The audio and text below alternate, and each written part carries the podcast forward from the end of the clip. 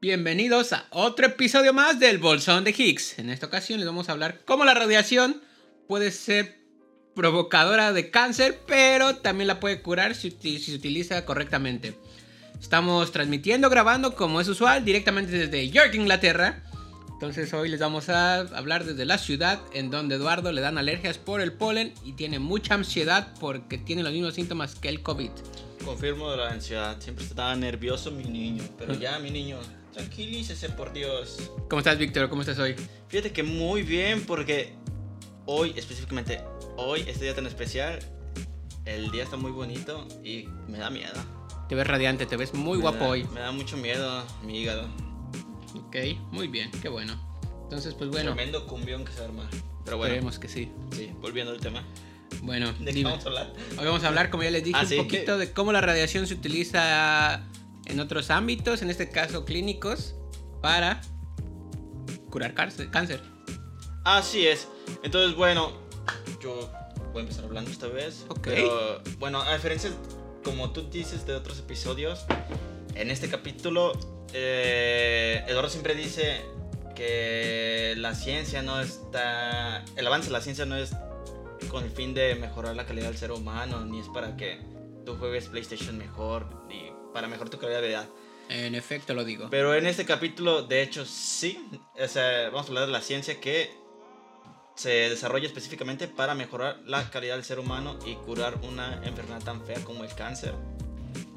Y bueno, estos avances son muy nobles y son indispensables.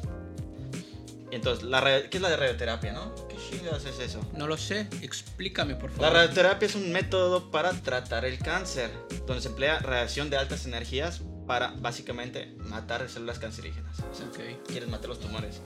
Este, esta radiación puede ser ya, te pueden radiar luz, súper potente. Eh, acuérdense que la luz no solo es, bueno, tiene, tiene muchos rangos la luz, ¿no? O un espectro. Eh, la luz que vemos es solo un pedacito de la luz que existe, pero hay otros tipos de luz, ¿no? Menos, por ejemplo, luz menos energéticas, las, las ondas radios, que es Ok. básicamente es la este tipo de transmisión se usa para que tú escuches la banda del recodo en tu casita. O metal si quieres, porque aquí al niño no le gusta. O las ondas micro, las microondas, que estas se pueden usar para calentar tu comidita, que sepa rico. El, infra- el infrarrojo, que básicamente es es, eh, es la no la puedes ver tampoco este tipo de onda, pero la producen los seres vivos, los cuerpos O calientes. sea, básicamente sí, todo lo que emite calor produce produce radiación infrarroja. Sí, por eso funcionan esos. Bueno, si han visto películas, esos binoculares infrarrojos. Y por ejemplo, ahorita que, cosas vivas. que está de moda todo lo de COVID, eh, bueno, los detectores, eh, bueno, los termómetros láseres, los que dicen, ay, no me los pongan porque me va a borrar la memoria, pues básicamente están midiendo tu espectro infrarrojo, entonces no les va a borrar la memoria, por cierto. Te- solo ven tu. Solo ven tu- tus emisiones. Sí. Y luego sí, la, la luz visible, que es este pequeño pedacito de toda la luz que existe, Luego viene la luz ultravioleta, que es la luz que usas para ver qué cochinadas hizo tu hijo en el cuarto. U otras cosas. Sí, sí sirve. Luego viene ya luz mucho más potente que ya se usa para radioterapia, que es para matar este tipo de cáncer, o más bien el cáncer, que es rayos X y luego los rayos gamas, que básicamente si no te da poderes como Hulk te matan. Tal vez haciendo cochinadas no era la palabra correcta, explorando su cuerpo, digámoslo así. Ah, sí, hay que normalizar, explorarse. Sí, eso nos dedicamos nosotros, ¿no? Explorar cosas. explorar. Y bueno, también puede, o sea, esta luz, ya, pero ya hablando en serio, la luz ya de altas energías, por ejemplo rayos X, se puede usar para matar, puede dañar tejido viviente, tejido biológico. Entonces por eso pueden destruir las células cancerígenas, que son es tejido biológico. Y también se pueden radiar este, partículas, así bien pinches rápidas, van y les parten su madre a, a estas células. También cabe notar, resaltar aquí que igual que pueden matar el cáncer, también pueden dañar tus células normales. Sí, de hecho yo creo que es algo intrínseco de esta técnica, o sea, se trata de minimizar, pero bueno, pues eh, el tejido sano de una u otra forma se va a ver dañado. O sea, es mínimo el daño en comparación al beneficio, pues. O, o sea, si la usas mal, o sea, de una forma no, no teniendo un buen control, te puede dañar. Pero sí, o sea, el chiste, o la, lo que buscan aquí hacer es manejarla de tal forma que no te cause daño. O minimizar el daño más bien, porque siempre está ahí. Y solo madrearte a las, las células cancerígenas. Entonces, bueno, este, este tipo de terapia se puede usar varias etapas del cáncer, desde etapas tempranas hasta que ya se te está esparciendo. Y también se puede usar en conjunto con otros tratamientos, como la quimioterapia, se pueden dar de los dos. Ya. Eh, o te la pueden dar antes de una cirugía o después de una cirugía. Ahí se puede, se puede utilizar para minimizar el riesgo de que el cáncer vuelva una vez de que te lo quitaron. O si no se puede, te puede curar el cáncer, puede, se implementa también para reducir los síntomas. Y, y básicamente esta técnica es, de las, una, es una de las técnicas más eficientes para tratar el cáncer. Y por eso las prefieren. O sea, por eso hay tanta investigación sobre eso. Pero qué show, ¿no? ¿Quién la descubrió? ¿Cuál es la historia detrás de eso? Explíqueme, Doc, por favor. Cómo estos güeyes empezaron a, a tirar, disparar este tipo de radiación para Ajá. matar el cáncer. Y todo se remonta. Básicamente es una técnica milenaria que se remonta desde tiempos ancestrales. De- básicamente los, los mayas creo que fueron los primeros en hacer radioterapia. Ellos tenían una, ¿Qué? ¿Qué? tenían una, una pistolita láser que disparaban rayos solares. ¿Qué tontería estás diciendo, Víctor? No, no se crean. Todo eso es mentira. no, es mentira. No, obviamente no. No, pero ahora sí, no, ya bien. Todo se remonta a finales del siglo XIX o los 1800, porque hay un pavoso, no, no contó el cero en el siglo. Aunque tiene sentido, ¿no? No, sí tiene sentido. No, sí tiene sentido. Sí. Pero bueno, los 1800, con el descubrimiento de los rayos X. básicamente, eh, en 1895, este. A ver, me ayuda maestro con su alemán. Wilhelm Röntgen Wilhelm Röntgen. ese mero, fue el que descubrió los rayos X.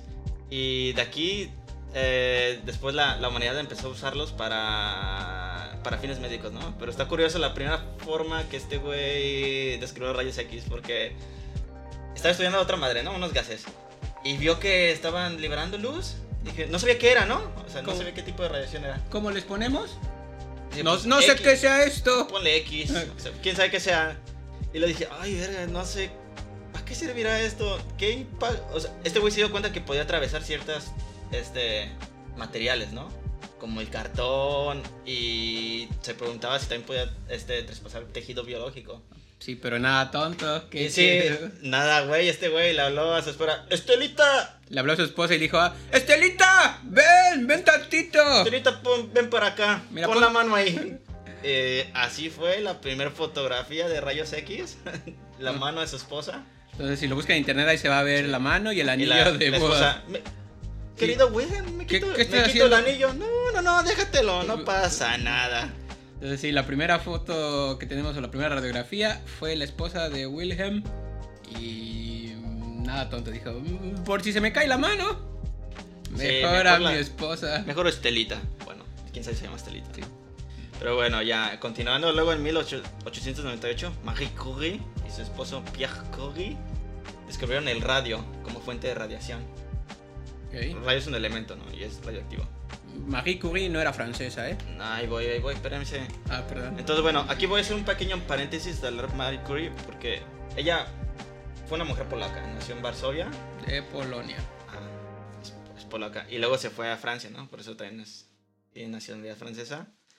Y bueno, ella era física y química que realizó importantes descubrimientos eh, sobre la radioactividad. Pero fue la primera mujer en ganar un premio Nobel y la primera persona en ganar dos premios Nobel. Duele, sí. También es, ¿eh? Ujú. Sí, también es la única persona en ganar dos premios Nobel en distintas áreas. ¿De qué te ríes? No de nada. Sí, este hizo uno en física y otro en química. Y, o sea, aquí lo- queremos este paréntesis porque, bueno, fue la primera mujer en ganar un premio Nobel y también para marcar la... Hay, hay mucha desigualdad en la ciencia, ¿no? O sea, la mayoría de los científicos son hombres. Hoy en día sigue siendo. Bueno, Sigue siendo, güey. o sea, siendo. digamos que a niveles ya. Sigue como siendo. de. Sí, espérame. O sea, a niveles de investigación sigue siendo. Pero por fortuna, cada día.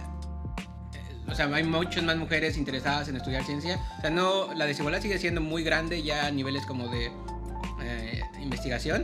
Pero bueno, gracias, o sea, por fortuna cada vez hay más y más mujeres que están no solo investigando, sino ahora creo que ya al menos en lugares, en, la- en muchas universidades, ya la- el número de mujeres que estudia física es mucho mayor el, num- el número de, de hombres. Entonces, pues bueno, o sea, al- o sea, falta que ahora también eh, haya más representación en nivel de investigación, pero bueno, sí, sigue siendo muy desigual. Sí, pero bueno, hay que, hay que romper esa brecha, ¿no?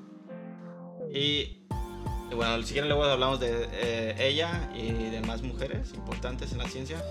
Pero bueno, el punto es que a, a principios del siglo XX o de los 1900 hubo nuevos estudios que reportaban el uso de rayos X, ¿no? En la ciencia. Y básicamente utilizaban este otro tipo de radiaciones también para, para usuarios en medicina. Pero estaba raro porque todavía no se sabía qué, qué pedo, qué impacto tenían. Pero ya los, ya los utilizaban, ¿no? Y muchas veces este, este tipo de, de tratamientos, o sea, los empezaron a utilizar para tratar el cáncer. Ajá, y todavía, todavía no sabían para qué, bueno, no sabían el efecto de estos. Pero lo curioso es de que como no sabían, este, empezaron a notar que muy seguidamente dañaban más a la gente en vez de, en vez de curarla. S- después de la radiación se le cayó la pierna, pero técnicamente está curado de cáncer de pierna, ¿eh? Ya, Ya no, no tiene pierna. Oiga, ¿por qué le quitaron la pierna? Ya no hay cáncer. Curado, no tiene cáncer. Ajá. Y bueno, por suerte ya a finales de... Finales, no, en 1928 dijeron, se reunieron toda la gente del mundo dijeron, ya, ya, ya, güey, no mames, no mames, a ver qué pedo, porque esa vaina es peligrosa y nomás la están asando así. Si la, la tienes que agarrar con cuidado porque muerde, Joaquín, muerde. Esa vaina es peligrosa. Sí. Ah, No mames, ayer llegó un morrito con dolor de espalda y salió con tres orejas. ¿Y el dolor de espalda se le quitó? Sí. Ah, bueno. Curado está, ¿eh? Curado está. Entonces, bueno, fundaron la International Commission on Radiological Protection, o IC ICPR, ICRP, para responder a los efectos de la radiación y básicamente desarrollar protocolos para cuidarse y medidas. Pero ya mucho guachuá, ¿no? Sí, ya me El hartaste. punto, oye, espera tu turno. Es- ya este, de- el punto es de que de 1930 a 1970 empezaron a desarrollar nuevas tecnologías y técnicas para tratar cáncer en tejidos más profundos. Creo que no lo mencioné, pero los primeros cánceres que trataban eran cáncer de piel, Ujú. era lo más externo, ¿no? Pero bueno, aquí ya empezaron a meterse con teji- tejidos profundos, como por ejemplo en los inte- intestinos. Pero bueno, Ok. tú ahorita vas a explicar de eso, ¿no? Ahorita les explico más detalle. Y bueno, ya empezó a avanzar la ciencia, empezaron a mejorar las técnicas. En los 90 desarrollaron una madre que se llama radioterapia 3D Ok. y desarrollaron este, este dispositivo que se llama Stereotactic Radiation Therapy Míralo. o radioterapia este, estereotáctica, que básicamente te ponen como una tomografía, como si fueran a tomar una tomografía, te meten en una cámara. Ok. Y ahí este, te empiezan a dar dos pequeñas dosis por todos lados, depende, bueno, depende de don- donde te vayan a dar, ¿no? Donde tengas el cáncer. Ujú. Entonces te dan este, pequeñas dosis por varias entradas y como son pequeñas dosis, minimizan el, el contacto con áreas saludables y entonces el riesgo es menor y es más eficaz. Y vive y vencerás. Sí. Pero bueno, ya en los 2000 empezó a avanzar la tecnología más, tremendo avance computacional, Las tecnológico. Spy Girls eran famosas. Sí, sí, muy bonito, muy bonita Mm. época para estar vivo. Malcolm, el del medio, También. 2000, ¿no? Y bueno, ¿no? Ya con este poder computacional ya podían hacer este terapias este más guiadas con imágenes. Por ejemplo, ahí ya antes era de que, a ver, el cáncer está ahí, échenle. Hay más o menos, a puro ojo. Eh. échenle ahí radiación, pero ahora como ya, o sea, ya, ya pueden hacer este ima- ¿cómo se llama? Imagenología. O sea, ya pueden ver dónde está el cáncer en específico y ya lo- le pueden apuntar ahora sí y matarlo. Pero bueno, ya basta de esto. Cuéntanos más en específico. ¿Qué chingados es esto? ¿Cómo funciona? Pues bueno, ya les hablamos un poquito de más o menos cómo es que se ha desarrollado la historia de o sea, la radiación para la medicina. Pero bueno, independientemente del proceso en el que se obtiene esa radiación, como ya les dijimos, es muy complejo tratar de explicar por qué algunas cosas son radioactivas o el proceso de crear eh, radiación, por ejemplo, de rayos gamma. Vamos a dar así una vista muy general. O sea, en eh, los dispositivos médicos que se utilizan como para imagenología, como también para tratar el cáncer, pues básicamente se utilizan tres tipos de radiaciones, por así decirlo. O sea, tenemos la radiación electromagnética, también tenemos haces de electrones, también tenemos haces de hadrones. ¿Qué son los hadrones? Si no se acuerdan. ¿Y qué son los haces de la gente? Los haces es como... De repente no sé. O sea- no sabía. Hasta ya después dije, ¿y eso? ¿Por qué le llaman haces? O sea, haz es como un continuo de ciertas partículas, como cuando prendes una lámpara, o sea, tienes un haz de luz, que es básicamente, pues bueno, eh, ese continuo de partículas que están saliendo de tu fuente. Eso se le puede decir un haz, ¿no? El as de la bajo la manga. No, ese es, ese es otro haz. Ah. Eh, ese es sin H. Y pues bueno, tenemos radiación electromagnética, como les dije, eh, haces de electrones y haces de hadrones que normalmente utilizan o protones o neutrones o partículas más pesadas, pero eso se los llama hadrones normalmente. Pues bueno, o sea, eh, normalmente utilizan haces de electrones en radioterapia, pues bueno, para curar cierto tipo de cáncer muy en específico que son muy superficiales porque la desventaja de este tipo de haces es que, pues bueno, como son electrones y nosotros estamos hechos de átomos que a su vez están hechos de puros electrones o casi mayormente electrones, pues bueno, una vez que interaccionan el cuerpo, básicamente se van a empezar a dispersar por todo el cuerpo y tiene que ser muy superficial o el tumor o el cáncer o lo que sea que quieras destruir para que gran parte de la energía de estos electrones se deposite en las eh, células cancerígenas que quieres destruir. O sea, básicamente estás agarrando eh, a pelotazos el, las células malignas y las estás rompiendo, o sea, a un nivel molecular, o sea, el ADN lo estás rompiendo y así es como empiezas a matar poco a poco esos... Cabe, esos- cabe resaltar que aquí no hay headshots, o sea, no es como de un, un tiro y ¡pah! se Sí, murió. no. Bien hecho, señores, matamos el cáncer. No, no, no, o sea, lo tienen que agarrar a patadas continuamente. continuamente, Son ¿no? varias sesiones en las que se agarran Sí. y se ponen a empatar el cáncer, a madreárselo. Y entonces, este tipo de radiación por haces eh, de electrones es bastante conocido, es bastante viejo porque es muy fácil crear este tipo de haces. O sea, básicamente lo que necesitas es un foco especial que se calienta, se ioniza y bueno, libera un montón de electrones. Y lo que haces es con un acelerador lineal, metes esos electrones a ese acelerador, lo apuntas y disparas a lo que quieras eh, matar básicamente. O bueno, Que me estoy diciendo que los médicos o físicos están ahí jugando maquinitas, matando. O sea, de cierta forma sí es como, ah, apúntale bien, eh, viejo, porque si te equivocas, Y pues bueno, esa es una de las formas más comunes con haces de electrones, pero bueno, después tenemos yo creo que lo más común, lo más conocido, que es utilizando radiación electromagnética, específicamente rayos X y rayos gamma. Eh, la radiación electromagnética, como ya les explicó un poco Víctor, pues bueno, es estas cosas, esta energía que siempre está flotando, sobre todo en esta, en esta época en la que vivimos, ¿no? O sea, ya sea que va desde las ondas de radio con la que podemos escuchar nuestra música no es nada mágico, son ondas de radio viajando a través de- del aire. Eso es, forma parte de- del espectro electromagnético, lo parte más bajo, lo menos energético. Pero tiene la particularidad de que esas ondas se pueden expandir por mucho, mucho eh, espacio. Después tenemos el otro extremo, lo que es muy, muy energético. O sea, en el caso que engloba los rayos X y los rayos gamma. También es la misma cosa, es, radiación electromagnética, pero muy, muy energética y tiene la particularidad de que esta a muy cortas distancias eh, se desvanece. Entonces, tiene que ser aplicada así a cortas distancias Y es. Y es muy peligrosa si no se maneja adecuadamente. Recordarles que no da poderes esa madre. Sí, no te vas a volver Hulk ni, ni un superhéroe. Y bueno, tenemos. O sea, también forma de la misma cosa, del mismo espectro, la radiación que vemos, o sea, la luz que vemos, lo visible, lo que nuestros ojos ven, también es radiación electromagnética. Una parte muy pequeña, pero sigue siendo ele- eh, radiación electromagnética. O sea, para que se vayan con la idea de que todo forma parte de lo mismo, o sea, desde las ondas de radio hasta los rayos gamma, pasando por lo que vemos. O sea, conceptualmente son la misma cosa, pero tienen diferentes energías. Entonces, pues bueno, cuando tenemos que utilizarlo en, en radioterapia, pues utilizamos rayos, bueno, radiación muy, muy este, energética, que es capaz ya sea de simplemente hacer imágenes, como en el caso que dijo Víctor, de, eh, que descubrió Wilhelm, que es para hacer radiografías. La mano. Sí.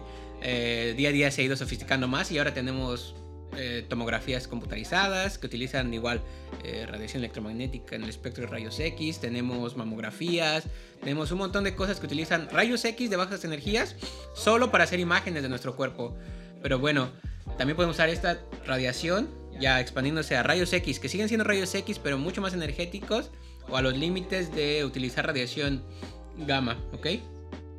¿Para qué? Bueno, para curar ya ahora sí eh, diferentes tipos de, cánceres. De hecho, una de las aplicaciones más utilizadas es eh, lo que se conoce como cuchillos gamma. ¿Alguna vez ha usted escuchado hablar de los cuchillos gamma? No, solo, de los cuchillos. ¿Qué? ¿Qué? La marca Fuzzum. ¿No ah, Esa no. Eh, pero bueno, la idea que hay detrás de los cuchillos gamma es que se utiliza sobre todo cuando se quiere tratar tumores cerebrales. ¿Por qué? Porque bueno, para un, inclusive para un médico muy, muy experto en este tema, pues eh, jugar con el cerebro ahí, andar trasteando, eh, puede, puede ser bastante peligroso. Es como si es un corte de más, ¡pum! Ya no tienes infancia, se te borró del cerebro. Ahí va mi infancia. Ahí va mi infancia y mis mejores años de la vida. Muchas gracias, doctor. Ay, pero sí. ¿Quién es usted? ¿Cómo me llamo? Entonces es muy peligroso empezar a eh, hacer cirugías en el cerebro. Entonces. Cuiden su cerebro, chavos. Este, Paréntesis.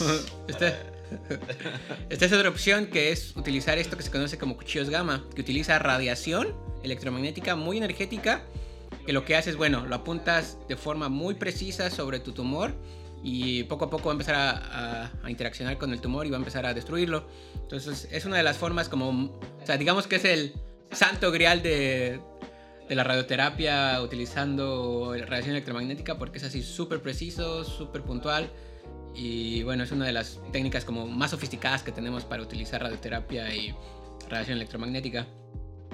Y bueno, también la forma de producir este tipo de radiación ha ido cambiando a lo largo de los años. O sea, la forma más común que siempre se utilizaba es utilizando este tipo de aceleradores que igual eh, utilizaban electrones, los aceleraban y ¡pum! De golpe los paraban así como ¡Ey, párate! Entonces, ¿qué pasaba ahí? Pues que toda la energía que tenían la tienen que, o sea, existe un fenómeno en física que se llama Bremsstrahlung. Eh, ¿Cómo, cómo? Bremsstrahlung, que viene del alemán, que significa radiación de frenado. Porque sí, cuando tienes una partícula, no necesariamente electrones, una partícula y la paras de golpe, lo que sucede por leyes físicas es que esa energía la tienen que radiar de alguna forma. Entonces, bueno, como dije, ya la, tienen que radiar y lo, lo que hacen es empezar a emitir luz. Y cuando es mucha la energía que tienen y se frenan muy rápido, pues empiezan a, mientras más energéticos sean, bueno, y si los paras, van a emitir eh, ondas mucho más energéticas. ¿No se enojan? ¿Por qué me paró? Pues sí, se enojan tanto que es como... ¡Ah! Se llenan de ira. Y entonces ya emiten rayos gamma y eso es lo que se utiliza en este tipo de aceleradores. O también existe la otra opción que es utilizando fuentes de cobalto 60, que es la forma en que también, este, como son muy portables, pues bueno, se pueden, o sea, el cobalto 60 es un isótopo radioactivo que cuando decae emite radiación gamma. No se lo roben, chavos. Entonces, de hecho, sí, ese es el tipo de fuentes que comúnmente se roban en México. Sí. Y entonces, pues... ¿Usted conoce a alguien que robe este tipo de fuentes? Dígale, que, no. O sea, no tienen, ningún, no tienen ningún valor comercial y son bastante peligrosas, entonces... Les va a dar cáncer también si se la roban. Sí, un mal manejo de este tipo de fuentes es muy peligroso, entonces, si lo manejas mal, te vas a radiar y muy probablemente te va a dar cáncer. Y si por alguna razón usted que roba cobalto 60 nos escucha, déjelo. No lo haga. No, llega a ningún lado robando. Mejor robe otra cosa, refrigeradores. No, no, no robe nada, mejor. Mejor, sí. cierto. y después, por último, tenemos otro de los métodos más comunes que es utilizando hadrones, o sea, radioterapia por hadrones. Y como les dije, se puede usar eh, neutrones, protones u otros átomos más pesados, pero normalmente ya, o sea, todo está como la mayor parte de la investigación en protones y existe la radioterapia por protones. De hecho, yo estaba leyendo que en Argentina acaban de abrir el primer centro en Latinoamérica para radioterapia por protones. Imposible. Son, son muy buenos los argentinos. Y pues bueno, entonces lo que se utiliza este tipo de, de radioterapia en específico es porque, o sea, como ya te dije, los electrones tienen la particularidad de que una vez que interaccionan en el cuerpo, que entran al cuerpo, pues empiezan a interaccionar con muchas cosas. Y entonces, si me escuchan normado es por la, la alergia, ¿eh? Cierto. Si me escuchan ahí moqueando, es la alergia. Entonces, pues bueno, eh, por desgracia los electrones empiezan a interaccionar con todo y ya una vez que llegan al tumor o al cáncer que tratas de, destruir. Si está muy profundo, pues van a perder mucha de su energía. Se lo hacen Entonces, amigo. Entonces ya no, ya no van a ser capaces de Sí. empezar a destruir las de llegar células. a pegar, llegan a abrazar. No, Sí. jóvenes. No, pues ya no- Para no eso pasa no los nada, sí. aventamos. No los aventamos para eso. Entonces, como los protones son mucho más pesados, tienen una menor interacción una vez que entran al cuerpo. Entonces, eh, si, bueno, con, un experto es capaz de decir, ok, ah, va a llegar aquí casi toda la, la cantidad de protones y ahora sí toda la energía, cuando es muy profundo un tumor o un cáncer, pues bueno, ya este se utiliza este tipo de terapias porque ahora sí casi toda la radiación que se deposita, o bueno, los haces de protones, va a llegar solo al tumor y así es como empieza a destruirlo poco a poquito. Y déjame decirte que una vez, hace como 5 años, estuve muy muy cerca de haber estudiado física médica. Ya cuando casi no llegas al baño. Eh, no, no, no por eso. casa en el tren. No. ¿No te servía? El tren, ni siquiera hay tren en Digo, México. metro, pues. y bueno, pero eso es algo importante que queríamos decirles, es Como como... cuando no te dejaron jugar fútbol, ¿verdad? no, No. a veces... A veces uno Cuando- piensa... Cuando no pagaste, cuando no cooperaste para ¿Ya puedo continuar, señor? ¿Cuándo fue, pues? Eh, Pues sí, déjeme hablar, señor. A ver. Y pues bueno, entonces... ¿Cuándo fue, pendejo? Pues sí, te digo, fue hace Ah, como- dije que fue hace como- fue lo primero que dije, fue hace como cuatro años. Ah, ah, no te conocía. No, entonces estuve a punto de estudiar física médica, pero los que me conocen sabrán que a veces no me callo las cosas. Entonces, malas elecciones. Bueno, en aquel momento pensé, ay, la cagué bien feo. Pero bueno, eso me llevó aquí. o Cada sea, viernes. Cada viernes es eso. y se- por esa vez que la cagué, pues bueno, acabé aquí en De hecho, yo Inglaterra. también casi estudio física médica. Míralo, Y nos también une. física de materiales. Tenía un maestro y le dije, voy a estudiar física, física de materiales. Cuando te cagaste, No, esa fue otra vez. Ah, ya. Esa, esa vez quería ah, otra cua- cosa. cuando te invitaron a jugar fútbol, Eso fue a ti. ah, ya. A ver Sí. lo que se siente. Dijo, no, esos no son físicos. Ya, pinche mamón. Gente tonta en la ciencia también. Y pues bueno, o sea, esto es como, ya les explicamos un poco los, el tipo de radiación que se utiliza en estas terapias, pero dentro de estas terapias existen dos grandes tipos, o sea, puedes meter la radiación al cuerpo directamente, o sea, utilizando fuentes directas en el cuerpo, o como normalmente se hace, es utilizando estos haces por fuera del cuerpo. Entonces estos dos métodos se le llaman braquiterapia y teleterapia. Esa braquiterapia hasta suena horrible. Eso es horrible. Bueno, se ve feo. Mm. Suena feo. Y suena feo. Es como. Sí, pues bueno. Ugh. O sea, si andan fino con su griego, ya se habrán dado cuenta qué significa braqui y qué significa tele, ¿no? Braqui es de cerca, tele es de lejos. Entonces, terapia de cerca, terapia de lejos. Para aquellos ñoños en griego. Y pues bueno, déjenme explicarles un poquito de qué es la braquiterapia. O sea, lo que, Explíquenos, lo que haces es literalmente meter las fuentes radioactivas al cuerpo. O sea, tienes pequeñas semillitas y entonces... Se le dijeron a una prima ¿Qué? y no acabó bien. ¿Qué? Ya. Nuestra productora nos está volviendo a ver feo.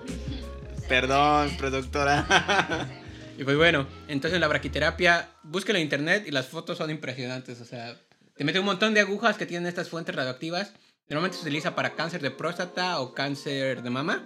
O también cáncer de, cáncer de cervix. Chéquense, Entonces- viejos, para Sí. que no lleguen a eso. Sí, chéquense por favor, porque después de las imágenes que vimos, Es que está bien grande esa madre. o sea, entonces literal te meten esas semillas de, de, bueno, radioactivas dentro del cuerpo para que estén constantemente, eh, bueno, proveyendo esa radiación y que poco a poco empiezan a destruir el tumor.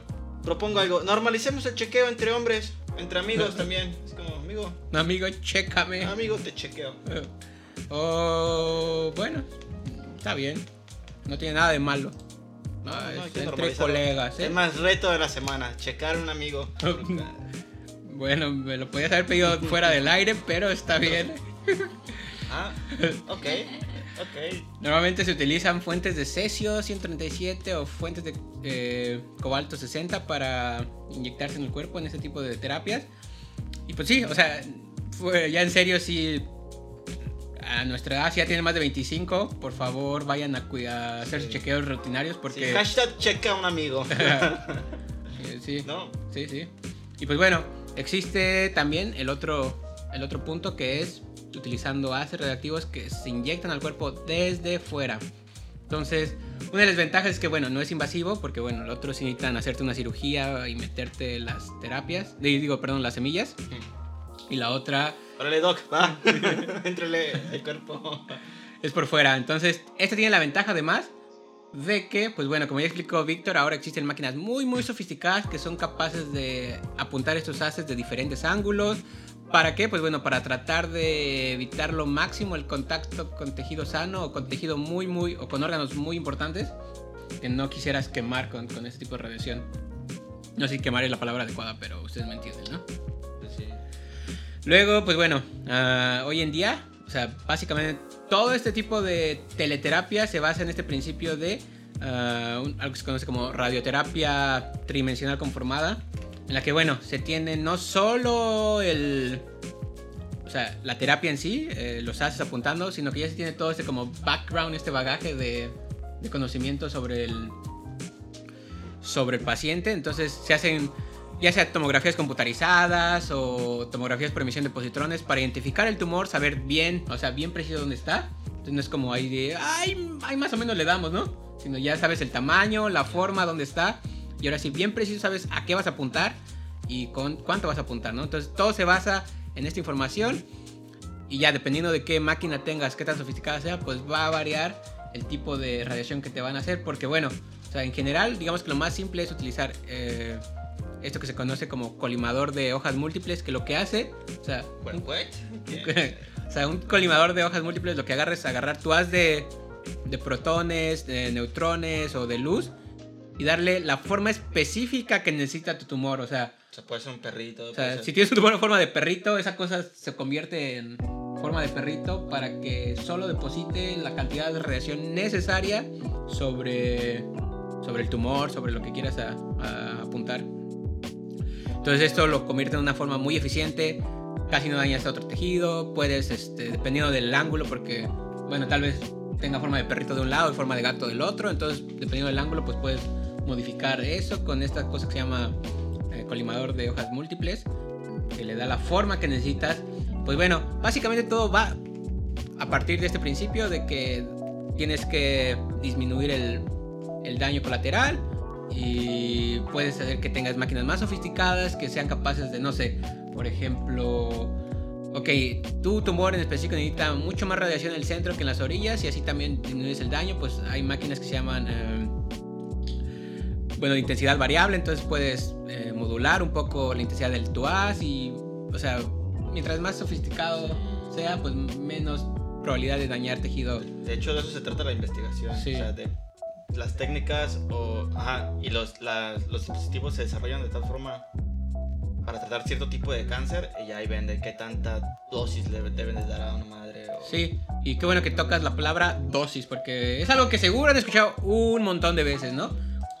O sea, no solo en el contexto de radioterapia, es como, ah, sí, le van a dar dosis de radioterapia. En la cultura pop, por ejemplo, también se escucha mucho. O sea, sobre todo en Fuku- o sea, cuando escuchaban Fukushima es como, ay, sí, las dosis de radiación son muy altas. O en Chernobyl, si vieron, ¿cómo se llama esa serie? Chernobyl. Ah, Chernobyl. sí. si vieron Chernobyl seguro decían, ay, sí, la dosis de radiación en Chernobyl es muy alta. Pero, ¿qué es la dosis? Eso es muy importante porque una dosis muy alta es peligrosa y te mata. Sobre Te todo si es la dosis perfecta. Pero pues, hay dosis buenas que puede ser, ándale, la dosis perfecta, Perfecta, y esa ¿no? enamora. Esa era obra. Ah, algo importante que se tiene que considerar, bueno, para este tipo de, de radioterapia es, como ya les dijimos, la, la dosis. Y bueno, es algo que se ha llevado investigando por mucho, mucho tiempo, o sea, por la comisión que, que mencionó Víctor, la International Commission of Radio Protection, no sé qué. Sí. Eh, sí, creo que es Radio Protection. Pues, ah, Radiological Protection. ICRP, ¿no? ICRP, sí. O sí, ICRP. Y entonces se ha promovido que se lleve a cabo este tipo de investigaciones para determinar los límites de, ok, sea, a partir de este momento, si tú eres irradiado con esta cantidad de radiación, o sea, ya es peligroso, lejos de curarte, te va a empezar a destruir tu ADN en zonas eh, que no quieres que destruya. Entonces, se han dedicado un montón de, de científicos, físicos, químicos, biólogos a tratar de entender un poco cómo funciona la interacción de, de radiación con, la, con el cuerpo humano. Y ellos son los que han establecido los límites de seguridad de que, ok, esto es bueno si se utiliza bajo estas condiciones. Ok, o esto... a ver, denle 300. Ah, ¿Murió? 300 no. 300 no. ¡Ay, eran 30! ¡El punto, güey! ¡El punto! ¿Un tercer, un tercer ojo qué? 400 no, tampoco. Em, y pues bueno, o sea, eh, o sea, cada, o sea, esperemos que nunca tengan que pasar por este tipo de, de experiencias, de que tengan que ir a radioterapia, pero bueno, o sea, el, personal que está atrás de ustedes, cuidándolos, los físicos, los médicos, son personas que están entrenadas para determinar los límites que les van a inyectar radiación y es muy probable que todos los plátanos que consumieron en un año tengan mucho más radiación que, que lo que les van a hacer para una radiografía o para una mamografía. Entonces, vayan a cuidarse, chavos, vayan al médico, háganse el miedo, Desafortunadamente, como ya les dijimos, a partir de todo lo que pasó en la Segunda Guerra Mundial, todo lo que tiene que ver con radiación está satanizado, pero no es el caso siempre, ¿no? O sea, muchas veces más de, en vez de hacer daño, este tipo de, de parte de la física ayuda muchísimo para, para tener una mejor vida. Sí, este, es muy noble esto, ¿no? O sea, como también hay que borrarse la idea de que, ay, estudias física, uy, ñoñazo. Bueno, tal vez eso es verdad. pero, o sea, también puedes de alguna forma aplicarlo a medicina, a computación, a lo que quieras, a finanzas también, ¿no? Entonces, bueno, por ejemplo, aquí es un área muy noble donde se junta la medicina y la, la física. física. Y la química también, pues. Pues bueno, tenemos una sección de preguntas rápidas que nos hicieron llegar el público. A ver. Entonces, pregunta número uno, ¿me puede dar cáncer? De radioterapia? ah, sí, sí. ok. Uh, pregunta número dos. ¿Puedo quedar radioactivo? La verdad es que sí. Pregunta. No, te no, puedes, no, no pueden quedar radioactivos, señores. Pregunta 3. ¿Me puede dar diarrea después de una radioterapia? Extrema, sí. La verdad sí es un efecto secundario de la radioterapia. Una radea. Dia, radea. Está raro y radeas un chingo de diarrea. ok. Diarrea inmensa, pues. Eh, ¿Se me puede caer el pelo? Sí, también. O sea, pero a diferencia de la quimioterapia, como te destruye un chingo de células, te cae el pelo, ¿no? La quimio. Pero aquí solo te cae el pelo donde te dieron. ¿Puedo perder el apetito? Sí. Ok, bueno. También aquí, este me da risa, porque una, este, un efecto secundario es que te sientas enfermo. bueno, sí, pues sí. Ok, pues bueno, ¿qué, qué, hay además de esto, doctor? ¿Qué futuro nos depara en la radioterapia? Pues como dije hace ratito, ¿no? Que te interrumpí. O sea, mientras... o básicamente, ¿no? Ya se sabía, se sabía desde hace más de un siglo ya que esta, esta radiarte altas energías, de, ya sea luz o partículas, puede usarse para matar células cancerígenas y como uh, fue avanzando la ciencia y la tecnología, se, se, refinaron ¿no? las técnicas y desarrollaron nuevos dispositivos. Entonces va a ser igual, o sea, mientras siga avanzando la ciencia, la tecnología y se siga mejorando el entendimiento de procesos moleculares, de cómo se desarrolla el cáncer, cómo vive el cáncer, cómo se multiplica, también van a mejorar estas técnicas, ¿no? Entonces ahí todavía hay mucho que hacer, o sea, todavía no se acaba esta área, va a seguir mejorando y vamos a seguir viviendo cada vez mejor. Bueno, Doc, pues muchas gracias por su tiempo. Una vez más, un placer compartir micrófono con usted. Un placer, gracias a usted, gracias por tenerme aquí. Y quiero que sepa que lo amo, doctor. Ah, quiero aprovechar este espacio para decirle que lo amo. Ah, muchísimas gracias. Y déjenme decirle. Ámense entre ustedes, chavos, también. Normalicen amarte. Normalicen Recuerde, los físicos. Ah, sí. Bueno, ya como me cayó. Los físicos no somos raros, señores.